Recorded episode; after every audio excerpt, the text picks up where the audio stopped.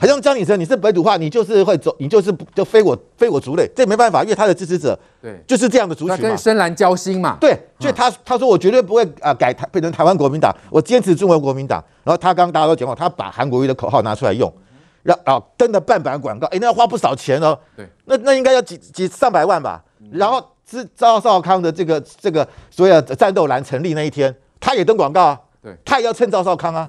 那赵少康里面支持者也也是深蓝的、啊，对，趁赵趁韩都没有自己的主张，对，所以说我我我觉得这呃表示深蓝的不好，是韩粉的确到目前为止还是国民党的党意的主流，所以三个候选人都要去蹭嘛，都要往这边靠嘛，所以我我们所以刚刚刚刚我觉得这次会黄复兴还是扮演一个很关键的角色，那刚刚才有说，哎，二零一七年为什么吴敦义赢了郝龙斌？大家不要忘记了，那场党主席还有谁参选？还有洪秀柱，还有韩国瑜，光跟黄复兴有三个人分了。是，所以说在这个情况之下，当然对郝龙对郝郝龙，而且郝龙斌不要忘记，二零一六年他那个时候选基隆市立委，还败给谁？败给蔡世应啊。所以对对那个时候，很多人觉得你郝龙斌你要选什么？你选过台北市长的人，你选出一个一个立委都选不上。对，所以难怪到二零一七年他选不上党主席。可是现在的黄复兴只有一个候选人，那个人就叫做张亚中。哦，所以跟当时的情况是不一样的。啊，所以我觉得现在当时二零一七年这个分分裂的国民党是。分裂的黄复兴，现在是个统一的黄复兴，现在也分裂了，现在分裂是上层跟下层分裂，所以我刚刚讲过，降级军官上将跟那些基层的士官兵那是不一样的，所以我我我觉得现在对张亚中来讲，他肯定会逮住这个机会。好好的来来来来大闹大闹天宫，反正对他来讲没差嘛。他选他选赢了，那当然他赚到；他选输了，他也没差。是，哎，我们什么时候政论节目花两个小时讨论国民党啊？讨论国民党党主席选举，我看全台湾大概国民党党主席选举没有像今年这么热啊。那为什么这么热？就因为它里面的激烈的竞争。很奇怪，国民党现在是在野党，大家不知道竞争什么。另外，它对于未来台湾还是有影响。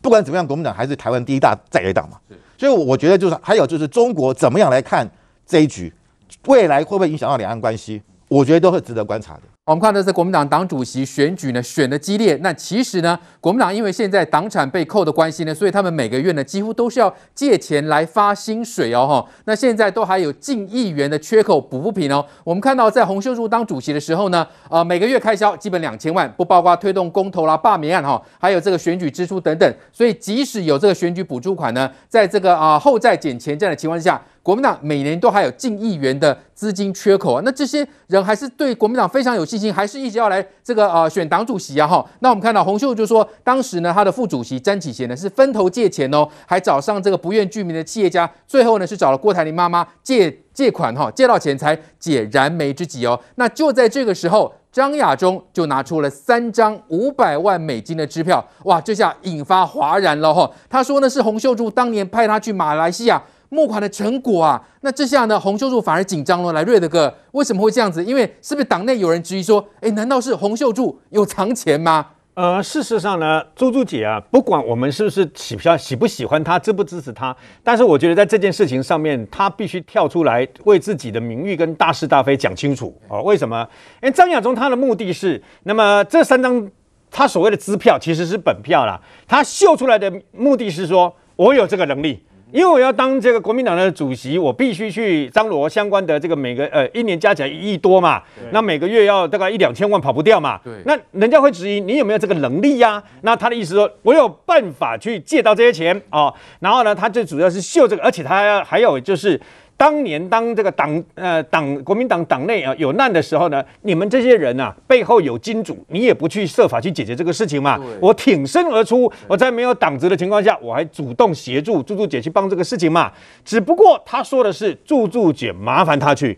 但是呢，洪秀柱说法是，是你张亚中说马来西亚有一个这个呃，等于说台侨对不对啊？然后呢，他愿意这个帮忙嘛。那张亚中现在像他今天的说法是说啊，那么因为这个人呐、啊，啊、呃、认为说、呃，张亚中很有心，所以跟他恳谈了一夜啊、对方被他感动，所以愿意借钱。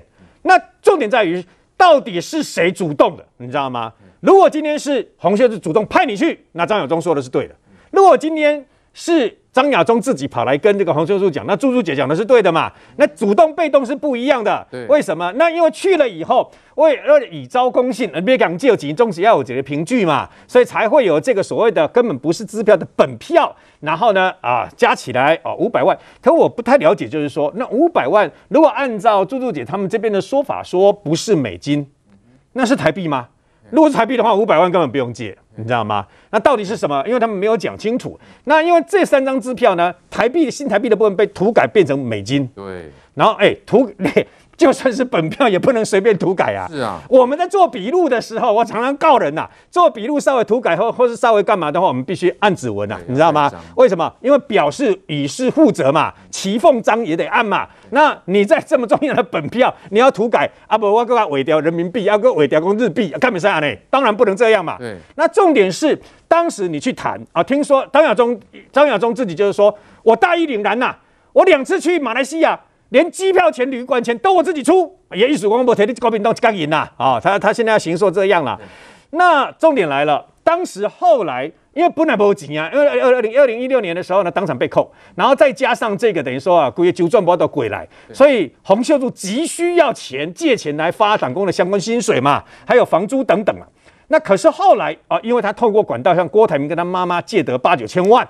那另外就是有关于啊，那好像是七张支票就被当场会扣下来了，经过行政的这个诉讼呃，暂时解冻嘛。对。所以松一口气，暂时没有这个问题啊。好，重点来啊，以下这个地方，以下这个地方是，那么既然没有，我本来本来讲你有这个管道要去救急，所以我要开三张本票。那既然没有这个必要了，你要还我啊。对。你要还我，哎，这是中国国民党哎。这不是私人借贷，你懂吗？私人借贷也要还啊，尤其是中国国民党，那你要还我啊。当时，那么张亚中的说法显然是说啊，对方不是说这个呃，暂时这个等于说啊，放在我这边没关系啦啊，一咬输要不，高高就嘛。我觉得这个说法，我觉得或许是真的这样，但是我不太能接受。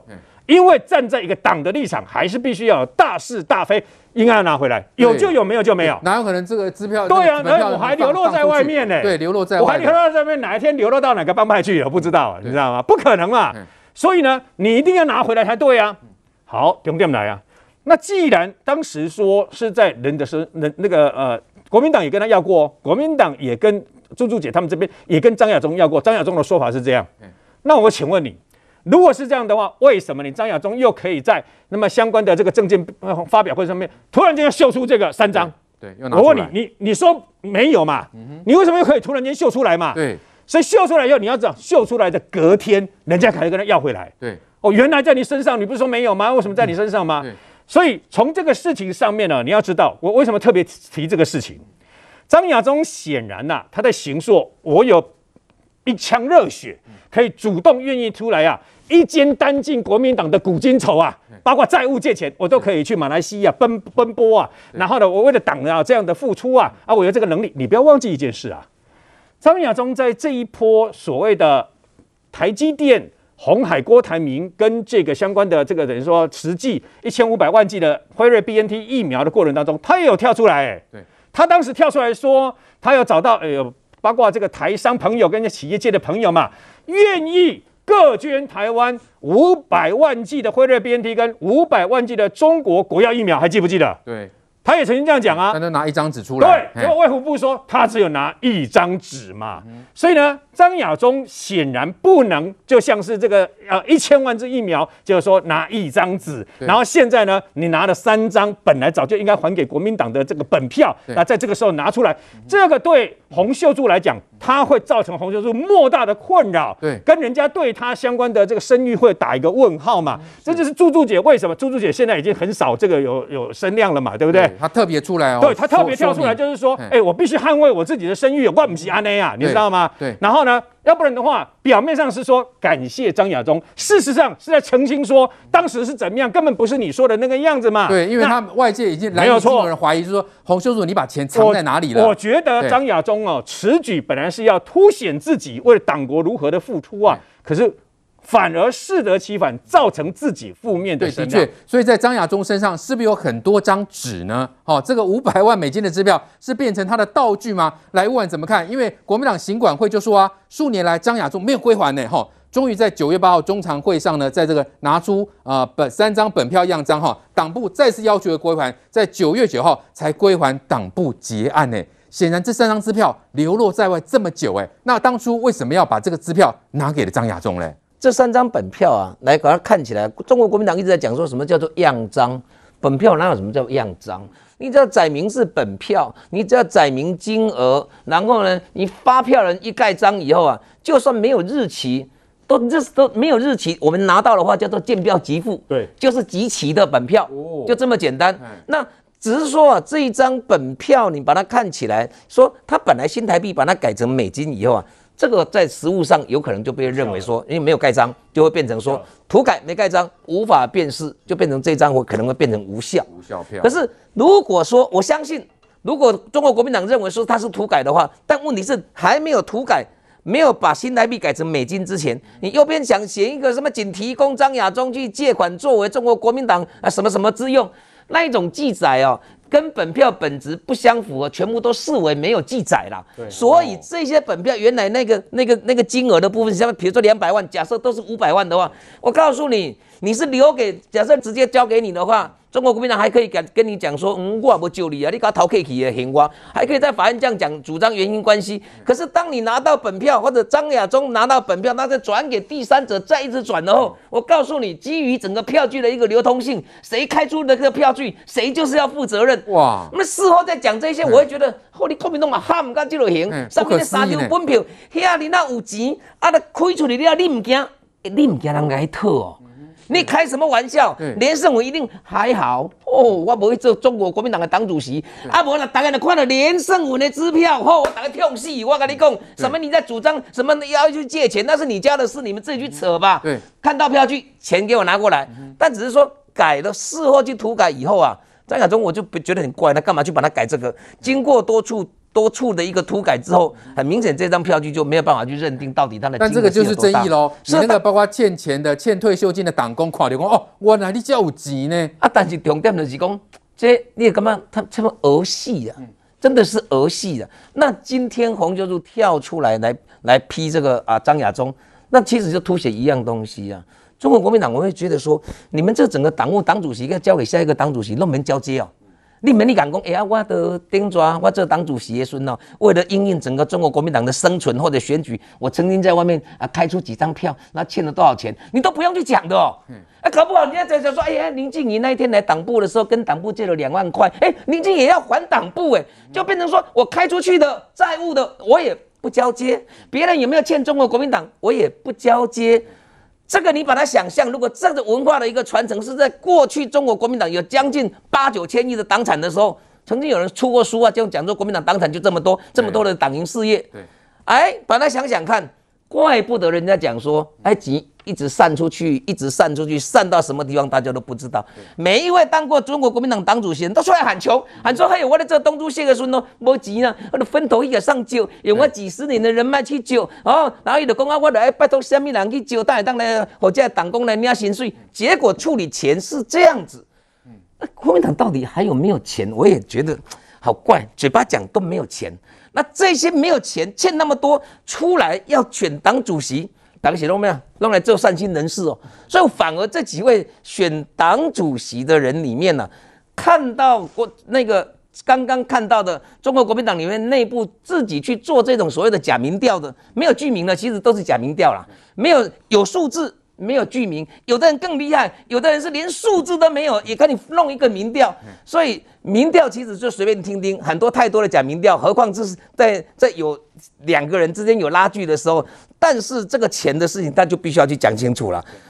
你你莫名其妙，中国国民党你你总该交代，他用什么交代？他说那个叫样章，样章嘛，不你们可能比我来我你样章你开我我来鸟你看我的样章，所以你就觉得好怪好怪的一个政党。好，再来关心疫情最新发展了。今天新增两例是跟新北市的幼儿园感染是有关的。那现在我们的疫情控制是不是可以让我们稍微松一口气呢？哈，同时在疫苗施打，因为 BNT 下周就要开始这个施打了。金医师，哈，BNT 很多人在关注，包括今天还有传出说，哎，有人说要暂缓施打，为什么会有这样的考虑嘞？我们目前在专家这边，尤其是儿科医学会，他们是认为接种帮小孩子接种疫苗还是好处比较多啦。因为你不接种疫苗，那你你要等着他们未来接受到 Delta 病，就是说 Delta 突变株或其他的感染株嘛。我我以这个是一个最根本的态度。所以当然前一段时间我就一直讲，你身体健康状况可以的人，你去接种疫苗，除了保护你自己，你会保护你周边暂时还不能打疫苗的人。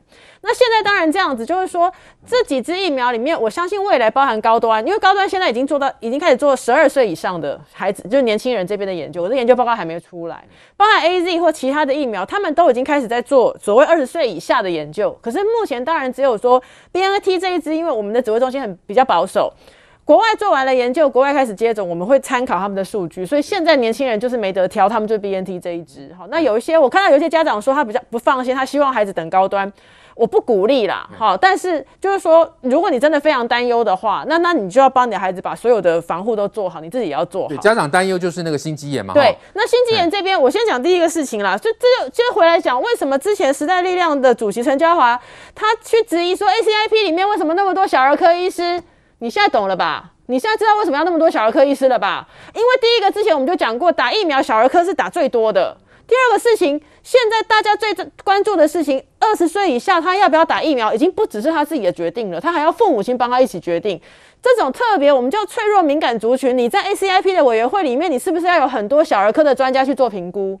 现在你终于知道为什么里面都很多小儿科了吧？好，那小儿科医学会其实他们对于这件事情在九月初就做了一个解释，没有错。现在的数字里面哈，男孩子发生心肌炎的机会比女孩子高很多，这是一个事情。那这这每个体质不一样了，像我们之前在血栓，血栓就女孩子的风险比较高了。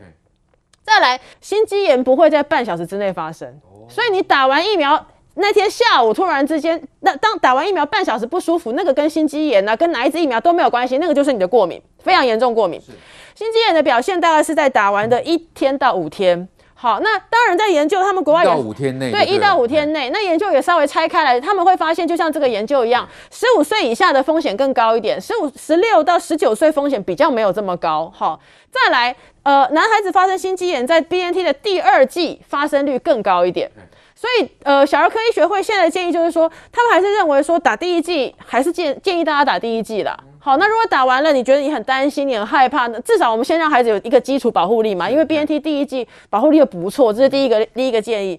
第二个建议当然就是刚刚说的，刚刚打完疫苗的一两个礼拜不要做剧烈运动。这个东西之前在新加坡有发生过，打完打完就是这种 mRNA 疫苗打完之后去做重训。心脏本来就在不舒服了，没看不起，后来就有出现，那是年轻男性的死亡。剧烈运动啊，先暂缓一下。剧烈运动我们建议先暂缓啦。那注意症状，那个症状就包含说胸闷，因为孩子很少胸闷的，哈，胸闷啊，喘不过气啦，胸痛啦，这种现象持续了一两天，你就要开该开始求医了。那我这几天，我昨天在我脸书有呼吁卫福部，就帮助几件事情。第一个，我建议卫福部找小儿科的专科医师，给全校的校护跟校医上个课。因为你学校第一线就校护，很多学校都有校护对，不是，当然不是每一个，是多数都有。那第一线，当然老师有疑问要问，或家长有疑问要问，你至少校护要有基本概念。那这个部分，因为比较特殊的一个新的一个疫苗政策，请我会希望说，是不是卫福部可以安排，大家至少线上面有一个咨询哈，哪些危险风险，哪些症状，孩子来上课，因为你不可能叫孩子打完疫苗放假放一个礼拜啦。你在家有时候妈妈去上班，只有孩子一个人在家，反而更危险，因为没有人在身边。打第二剂的副作用会高于第一剂，第二剂的心肌炎风险是第二剂，对，第二剂的风险会，第二剂心肌炎风险比第一剂发生的机会高。那我会建议是说，学校的校护跟校医稍微有点敏感度。再来的话，就是我也拜托，就是因为小儿科其实这段时间疫情以来，他们受到很大的冲击，因为。戴了口罩，肠病毒也少了，感冒也少了，所以小儿科是不是卫福部可以给小儿科医学会，就是说一笔预算哦安排，然后请小儿科医师有一个有一个所谓专线呐、啊，就是说爸爸妈妈接种完之后，你不要很紧张，就只是带去急诊。那有的地方急诊没有小儿科医师，都是大人的医师，当然我们也会也会看，但如果有小儿科医师更好。所以说是不是可以有一个管道，就是让所有家里面这一段时间一两个月之内。呃，孩子开始接种疫苗之后呢，可以有比较多小儿科医师可以让爸爸妈妈做询问。这个症状我到底要不要去急诊？因为说实在，像我也会常有很多人会写写讯息来问我说，哎，林医师，我今天怎么样怎么样，打完多久了？我要不要去挂急诊？我要不要判断什么？我当然网络上我不做任何判断。可是其实这个资讯，你今天来问我一个妇产科医师，跟你问一个小儿感染科医师或小儿心脏科医师，他给你的资讯绝对更清楚。小儿心脏科医师绝对听完症状可以告诉你说，我觉得这个要去挂急诊，这个不用。我我觉得会比较好。所以说我建议大家就是说，以小儿科医学会他们其实在九月八号有发声明，小儿科医学会的结论就是认为说，第一还是希望至少先接种一剂是好的。第二剂接种完之后的心肌炎风险才会比较明显高起来。那么越年幼的年越年幼的男孩子心肌炎的风险会比较高。好，这几个资讯大家家长做个参考。那再来，接下来孩子这边的接种有两种，一群是在学校的，一些是可能在社区的。那我会建议是说，如果你的孩子是很容易紧张的，哦，妈妈要在旁边，爸爸旁边陪的，或者是有一些特殊状况的孩子，那我就建议他是去跟平常就在看医。平常就看病的那个医生那边接种，对，因为那个孩子跟医生也很熟，医生也知道他的状况，他就去那边，爸爸妈妈也可以陪。那学校因为防疫的关系，现在学校是不开放家长进去，所以学校你集体接种，假设是那种很需要爸爸妈妈在身边的孩子，他就要自己跟同学一起去接种，可能爸爸妈妈会很不放心，又不能进学校，这个蛮折磨的啦。所以说，假设孩子自主性很高，你也跟他充分讨论，你也觉得身体状况没有问题，那就交给学校。好，那学校这边老师跟校护做点心理准备。那如如果他是需要特别照顾的，那最好就是去询问平常就看病的小儿科医师。他如果能安排，就他那里接种。那或者是说，至少有个电话，所以我如果孩子哪些状况不舒服，你可以问得到小儿科医师。OK，好，所以这林医师的说明非常重要，提供给家长朋友，有任何的问题都可以赶快的及时咨询医护。那当然了，下礼拜还有重要的中秋节烤肉啊，雷明凤姐，这个柯 P 因为批评人家嘛，哦，你禁止烤肉就是 gay 掰啊，结果自己呢也是禁止烤肉嘛，哈，那结果他这样就不 gay 掰吗？为批评而批评，就反而打脸自己。他常常做这种事啊，七天之内他如果不打理自己，就不叫柯文哲了。他之前这个开这个台新北市因为幼儿园的事情禁止内用，他就开始讲说，啊，政治人物不要动不动就开始禁止内用或是怎样。那他有没有想过，当时中央开放这个餐厅可以内用的时候，他自己还关了自己一两个礼拜，哎，那他自己不是在打脸自己吗？你不是在动不动就在关关门，然后让大家不要做生意，不要内用吗？所以我觉得柯文哲的标准，我们永远都摸不清楚他的标准到底是在哪里。而且这个东西，我今天讲是这样，然后明天就可以推翻，那个推翻的毫无毫无愧色，也不会脸红，然后讲的跟昨天没有讲一样。我很佩服他的记忆力，可以如此的健忘啊。所以说，你你今天这个到一直在批评人家什么烤烤肉怎么样怎么样，结果你今天还不是跟进。所以我觉得，我我觉得柯文哲，你当然你跟进有跟进的理由啦。从新北市衍生而来的台北市的一些个案，你到底查清楚没？才是我们很很那个很重视的嘛。就是这个松山区那个国中或是文山区的那个那个装修工人，他的后续，你到底还有没有框列的完整？你的副市长还跑出来骂中央说宽匡列太宽什么之类。但是我们很怕你，很像。五月中的时候，就是框列的太少，然后后面就冒出很多旧案出来，吓死了。让疫情扩散，对，对啊，然后你扩散之后，就突然让我发现他突然确诊，哦，原来是旧案。那你如果再不框列，确实，然后像这种防疫的东西，你也不要因为什么自作聪明怎么样，就人家怎么该怎么做，人家又不是笨蛋，人家如果说给烤肉，给大家烤肉不是很好吗？因为大家也是要要选票的，也是要市民开心的，也是要市民。开心的只有你最聪明吗？所以我觉得说你自己做好你自己的，管理管你不好你管你。